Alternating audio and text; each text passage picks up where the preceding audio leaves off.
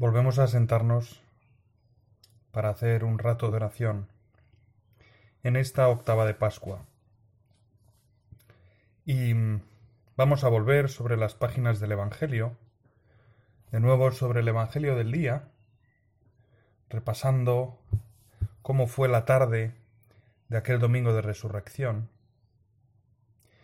Y nos sirve, al comenzar, considerar lo que es más propio de la Pascua a veces somos más capaces de decir lo que es propio de la cuaresma que lo que es propio de la Pascua. Si alguien nos pregunta qué es propio de la cuaresma, enseguida sabemos qué decirle. Será más o menos acertado, pero se acercará. Pero ¿y la Pascua? ¿Qué es lo propio de la Pascua? Sí, tantas veces decimos la alegría. Muy bien. Pero eso sería quedarse un poco con con lo externo. ¿Qué es lo propio de las escenas que hemos ido reviviendo en estos últimos días? ¿Qué es lo propio de las mujeres que se acercan al sepulcro? ¿Qué es lo propio de María Magdalena? ¿Qué es lo propio de los discípulos de Maús? ¿La alegría? Ciertamente la alegría. Pero alegría ¿por qué? Alegría porque han reencontrado a Cristo. Porque habían perdido a Cristo y lo han vuelto a encontrar. Y lo han encontrado de una manera muy distinta a como era antes de perderlo. Pero también de una manera infinitamente más alta, infinitamente mejor. Lo propio de la Pascua es reencontrar a Cristo y dejar que ese reencuentro nos cambie la vida. Las mujeres. Iban preocupadas, inquietas, llenas de incertidumbre, y vuelven admiradas. María Magdalena. No hay palabras para describir el cambio interior que debió sufrir María Magdalena desde el desconsuelo a la alegría del reencuentro, los discípulos de Maús, que pasaron de la noche al día, cuando se había puesto el sol. Cada día de esta Pascua podemos pedirle al Señor, Señor, quisiera volver a encontrarme contigo. Me gustaría disponerme del mejor modo para que puedas venir a mí resucitado, para que puedas llenarme de tu vida para que pueda participar de la alegría de aquellos que te vieron, que te tocaron, que comieron contigo. Y entonces poder disfrutar estos cuarenta días de una especial intimidad contigo, como la que vivirían después del domingo de resurrección Pedro y Juan y Andrés y Natanael y Tomás y la Magdalena y María de Cleofás y Salomé y desde luego tu Madre, Santa María. Reencontrar a Cristo y vivir en intimidad con Él. Hoy vamos a revivirlo en, en una escena que tiene algo de muy cercano a lo que estamos viviendo. Ayer leímos la, la historia de los discípulos de Maús, que terminaba diciendo que al instante, en cuanto reconocieron a Jesús, en cuanto se dieron cuenta de que aquel caminante era Cristo, se levantaron y regresaron a Jerusalén. Un versículo que pasamos así alegremente, pero de Jerusalén a Emaús había diez, doce kilómetros. Hombre, es un buen paseo para dar de noche. Pero es que nada les puede frenar. Una vez que reencontramos a Cristo, una vez que nuestro corazón se llena de su presencia y de su vida, nada nos puede frenar. Se levantaron y regresaron a Jerusalén y encontraron reunidos a los once, dice San Lucas, en realidad eran diez, porque faltaba Judas y faltaba Tomás. Y los encuentran hablando y decían, el Señor ha resucitado realmente y se ha aparecido a Simón. Y ellos se pusieron a contar lo que había pasado en el camino, y cómo le habían reconocido en la fracción del pan. Y ese encuentro de los apóstoles en, la tarde-noche del domingo, San Juan lo describe con una expresión que nos resulta muy significativa.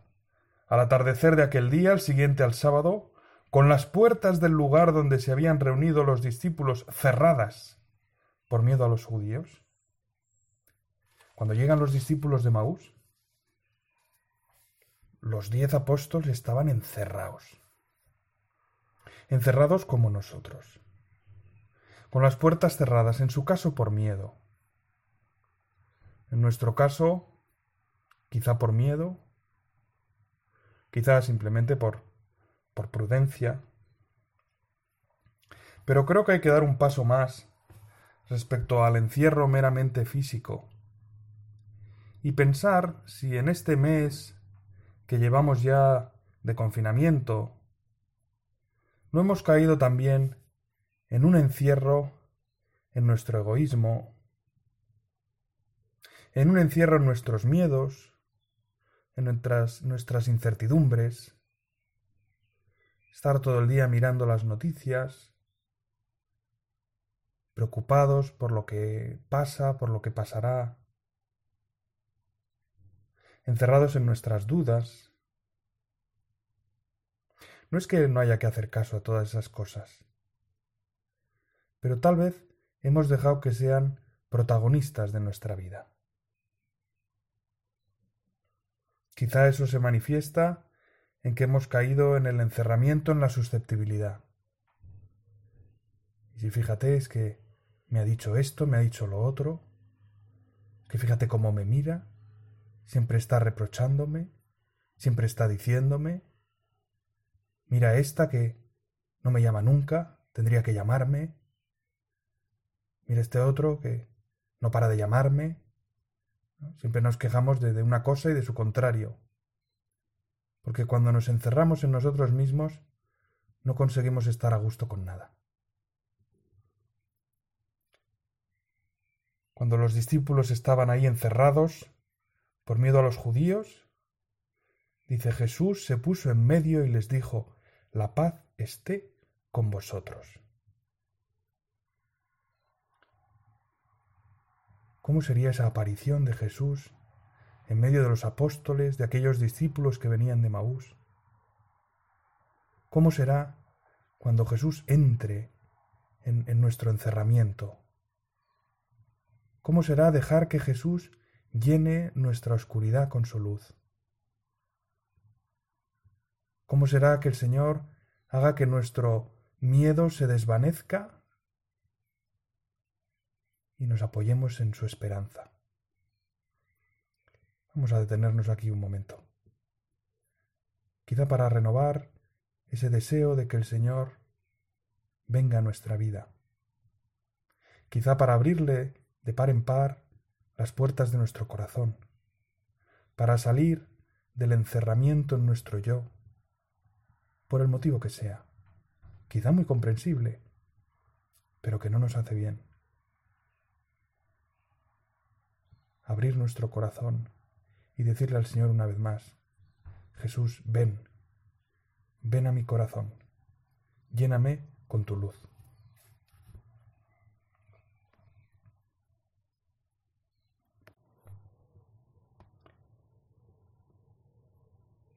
Retomamos la escena donde la hemos dejado. Estaban los apóstoles encerrados en casa y Jesús, dice San Lucas, se puso en medio y les dijo la paz esté con vosotros. La reacción de los apóstoles es sorprendente. Se llenaron de espanto y de miedo pensando que veían un espíritu. Se llenan de miedo, piensan que es un espíritu. Quizás siguen con, con esa idea de que, de que el Señor se les va a aparecer para castigarles, para echarles en cara todo lo que han hecho. Qué poquita cosa somos. Está en juego la salvación de la humanidad. Está en juego la plenitud de la manifestación de Dios y de la salvación de Dios. Y aquellos hombres piensan que ha sido una falta suya.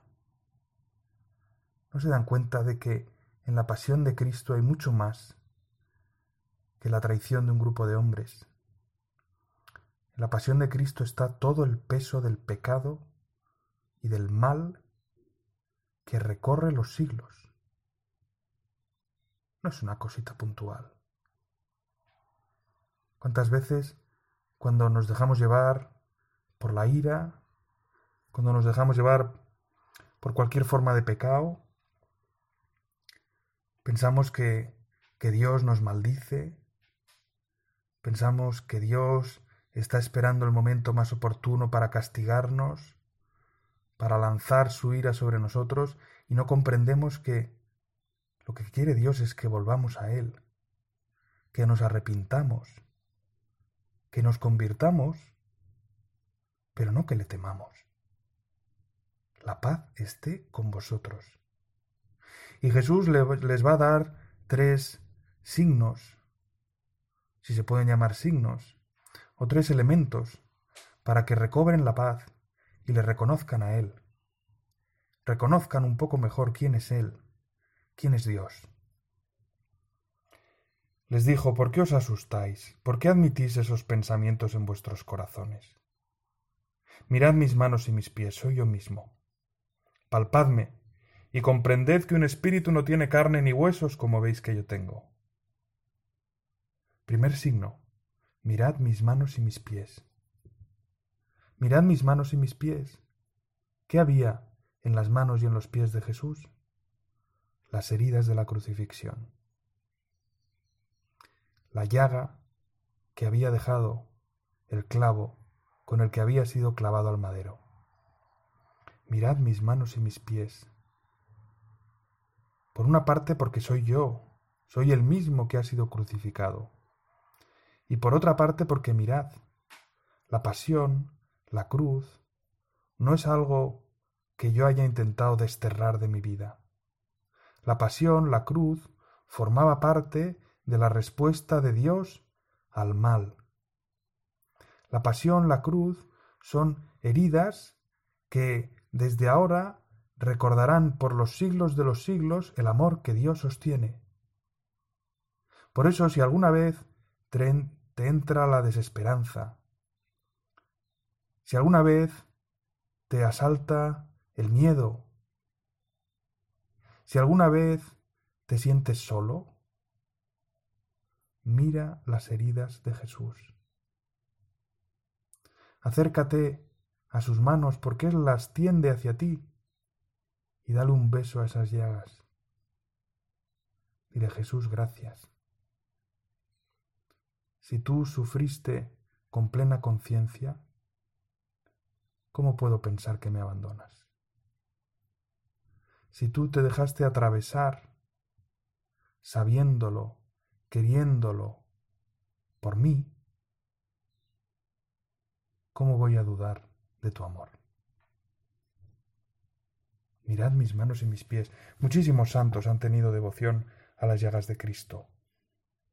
Es una devoción muy hermosa. Acercarnos a las heridas de Cristo, que son el signo en su cuerpo del amor llevado hasta el final. Como no acababan de creer por la alegría y estaban llenos de admiración, les dijo ¿Tenéis aquí algo de comer? Entonces ellos le ofrecieron un trozo de pez asado, y lo tomó, y se lo comió delante de ellos. Este es el segundo signo, come con ellos.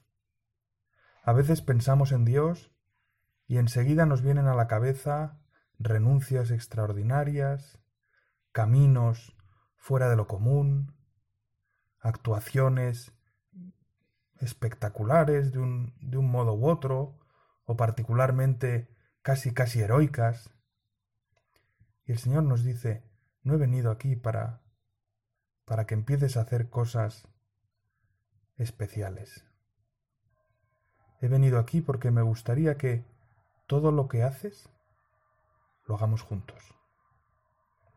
Que podamos comer juntos. Que podamos trabajar juntos que podamos salir juntos a comprar, salir juntos a trabajar, que podamos ver una película juntos, que podamos bailar juntos, que podamos hacer deporte juntos. La vida con Cristo, la vida que el resucitado nos ofrece, no es una vida extraordinaria, es la vida ordinaria con Dios.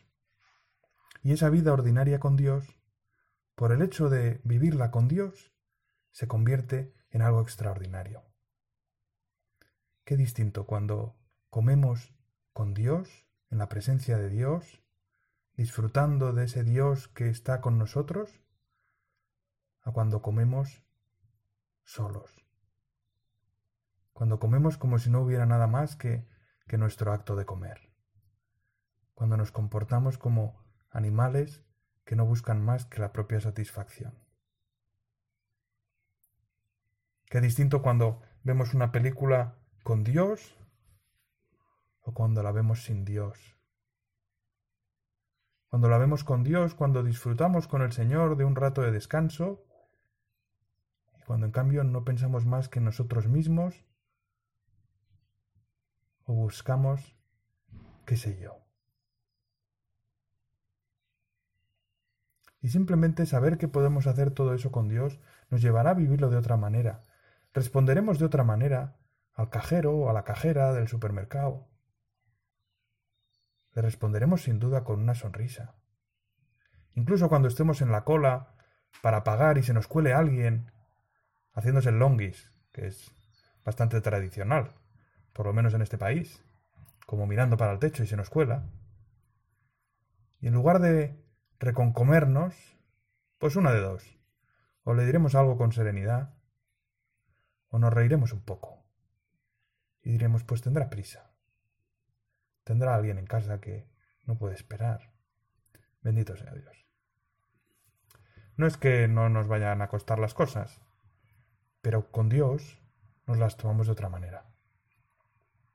Y la perspectiva de nuestras actuaciones deja de ser si esto es pecado o no es pecado, y empiezan a ser lo mucho que disfrutamos con el Señor.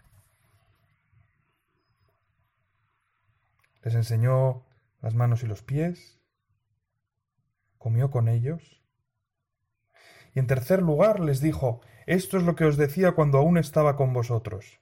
Es necesario que se cumpla todo lo que está escrito en la ley de Moisés, en los profetas y en los salmos acerca de mí. Todo lo que está escrito en la Biblia.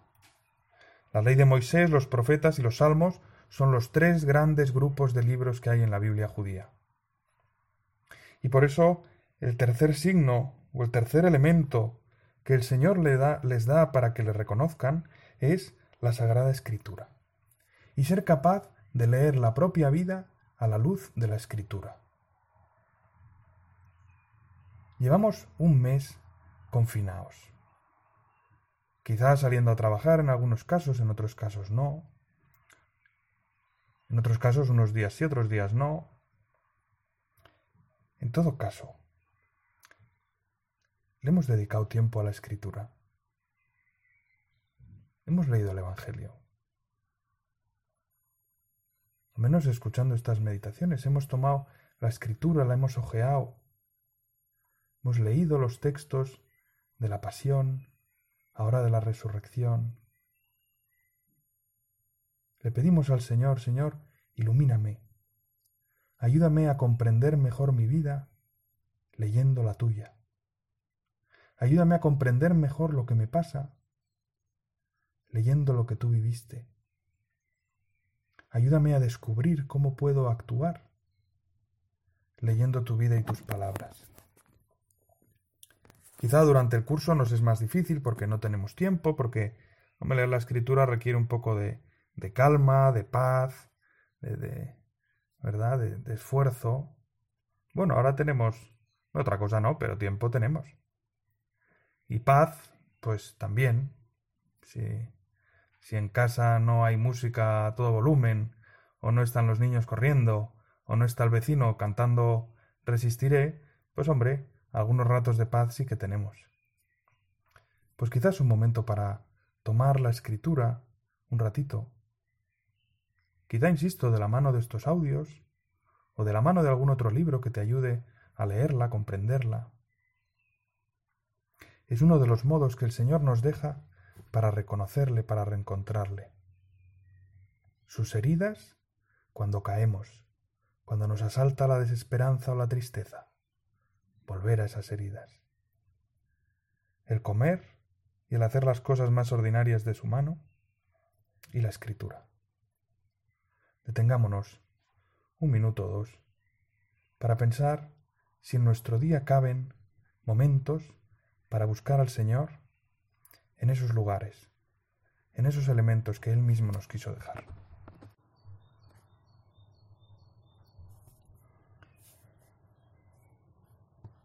Y después de esa última pausa, volvemos al texto para ver el segundo momento de la aparición de Jesús.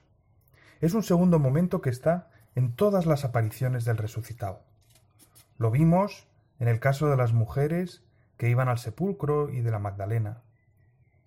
Lo vimos en el caso de los discípulos de Maús saliendo de ellos mismos. Y aquí lo vemos en las palabras de Jesús. Les repitió, La paz esté con vosotros. Y San Juan añade, Como el Padre me envió, así os envío yo. Es el momento del envío. El Papa se hacía eco de ese segundo momento en la homilía de la vigilia de Pascua. Decía, un anuncio de esperanza, el anuncio de la Pascua, que tiene una segunda parte, el envío. Jesús desea que llevemos la esperanza a la vida de cada día. El anuncio de la esperanza no se tiene que confinar en nuestros recintos sagrados, sino que hay que llevarlo a todos. Jesús no ha venido para devolver la esperanza a aquellos que estaban encerrados ¿eh? y que continúen encerrados. Jesús ha venido para traer la esperanza a aquellas personas y que ellos la llevaran a todos los demás. Porque todos, sigue el Papa, todos necesitan ser reconfortados. Y si no lo hacemos nosotros, que hemos palpado con nuestras manos el verbo de la vida, ¿quién lo hará? Si Jesús no puede enviarnos a nosotros a anunciar esa esperanza, ¿quién la anunciará? Cuando Jesús se aparece a las mujeres, les dice, Id a mis hermanos y decid que vayan a Galilea, que allí les precederé. Los discípulos de Maús son ellos mismos los que se levantan y vuelven corriendo a Jerusalén. Y aquí el Señor, después de mostrar a los discípulos que Él vive y que pueden encontrarle, les dice, como el Padre me envió, así os envío yo. Y es bueno que en estos días de encerramiento consideremos también que el Señor, igual que envió a los discípulos, igual que envió a las santas mujeres, nos envía a nosotros. Igual que quiso contar con aquellas personas, quiere contar con nosotros, para llevar ese mensaje de esperanza. Llevarlo a todos. Y pensar, como nos sugería el Papa, qué hermoso es ser cristianos que consuelan, que llevan las cargas de los demás, que animan, que son mensajeros de vida en tiempos de muerte. Llevemos el canto de la vida a cada Galilea, a cada región de esta humanidad a la que pertenecemos y que nos pertenece. Llevémoslo a todos porque si no lo hacemos nosotros que hemos palpado con nuestras manos el verbo de la vida, ¿quién lo hará? Podemos ponernos como el profeta Isaías en aquella ocasión en que se encontró místicamente en la presencia de Dios, que decía, ¿A quién enviaré? E Isaías respondía, envíame a mí. Y el Señor entonces, ¿eh? por, por mano de su ángel, le tocaba los labios con una brasa ardiendo y le preparaba así para comunicar el mensaje de Dios. ¿A quién enviaré? Envíame a mí. Nosotros somos capaces de decirle eso al Señor. Señor, envíame a mí. Puedes enviarme a mí. A veces nos asaltará la duda como al profeta Jeremías y, le diremos al Señor, ah, ah, ah, si no soy más que un niño, si no sé hablar, ¿cómo voy a comunicar yo pero el Señor nos responderá, Yo te conozco desde antes de que nacieras. ve, porque yo estaré contigo. No vamos a comunicar la esperanza porque estemos mejor preparados que los demás, porque seamos más santos, porque lo vivamos mejor, en absoluto. No se trata de compartir lecturas o una sabiduría que hemos adquirido. Se trata de compartir la vida que hemos descubierto en Cristo, de compartir la alegría de vivir con el Señor. No es algo que nosotros hayamos logrado, es algo que hemos recibido, y por eso podemos compartirlo sin esperar a estar muy preparados, sin esperar a, a ser mejores que nadie, posiblemente no lo seamos nunca. Lo que cuenta es que el Señor quiere contar con nosotros, que el Señor quiere enviarnos, como el Padre me envió, así os envío yo. Se lo dice a diez hombres, entre los cuales hay nueve que le han abandonado. Como el Padre me envió, así os envío yo. A ti, traidorcillo, a ti, pecadorcilla, a ti te quiero enviar. Nosotros quizá decimos ahora, sí, ahora. Hay mil maneras de estar cerca de la gente, llamando un poco más, para interesarnos, para animar, ayudando quizá en la parroquia, a comprar comida a gente necesitada, gente mayor que no puede salir de casa. Llama al párroco, puedo ayudar. O al Cáritas que tengan más cerca, puedo ayudar de alguna manera. Muchas diócesis han puesto en marcha servicios de, de acompañamiento a gente que vive sola o que está sola, llamando. No podemos ser voluntarios. Escribiendo cartas para los que están en aislamiento. ¿Por qué no? Hay mil iniciativas en marcha. ¿Por qué no podemos nosotros ser también protagonistas? Y por otra parte, preparándonos para el mundo que va a venir. Ya empieza a salir, ¿verdad?, en los periódicos pues cómo va a ser el mundo después de esta crisis, eh, los retos que va a haber que, afrontar eh, en lo económico, en lo social, en lo familiar, en lo cristiano también. ¿Y tú? ¿Qué papel quieres tener? En esa nueva sociedad, en esa nueva iglesia. ¿Quieres ser, pues, uno más, una cosa meramente ornamental, o quieres prepararte para ser cimiento, para que el Señor pueda apoyarse en ti, para que otras personas puedan apoyarse en ti. Eso requiere prepararse. Prepararse creciendo en fortaleza, en paciencia, como meditábamos ayer. Prepararse leyendo un poco más, quizá conociendo un poco más nuestra fe. Es verdad que lo que compartimos no es una sabiduría meramente terrena, pero muchas veces nos preguntan y, hemos de ser capaces de dar una respuesta cristiana. Quizá no leemos ningún libro sobre nuestra fe desde que íbamos al colegio. Tal vez estén las cosas un poquito ya oxidadillas. Pues puede ser un momento para formarnos un poco más, para vivir también mejor en casa, en presencia de Dios, y sobre todo para pedirle cada día al Señor, Señor, lléname con el fuego de tu espíritu, lléname de tu vida, lléname de tu luz, conviérteme en apóstol, en enviado. Señor, aquí me tienes. Me gustaría que pudieras contar conmigo pidámoselo.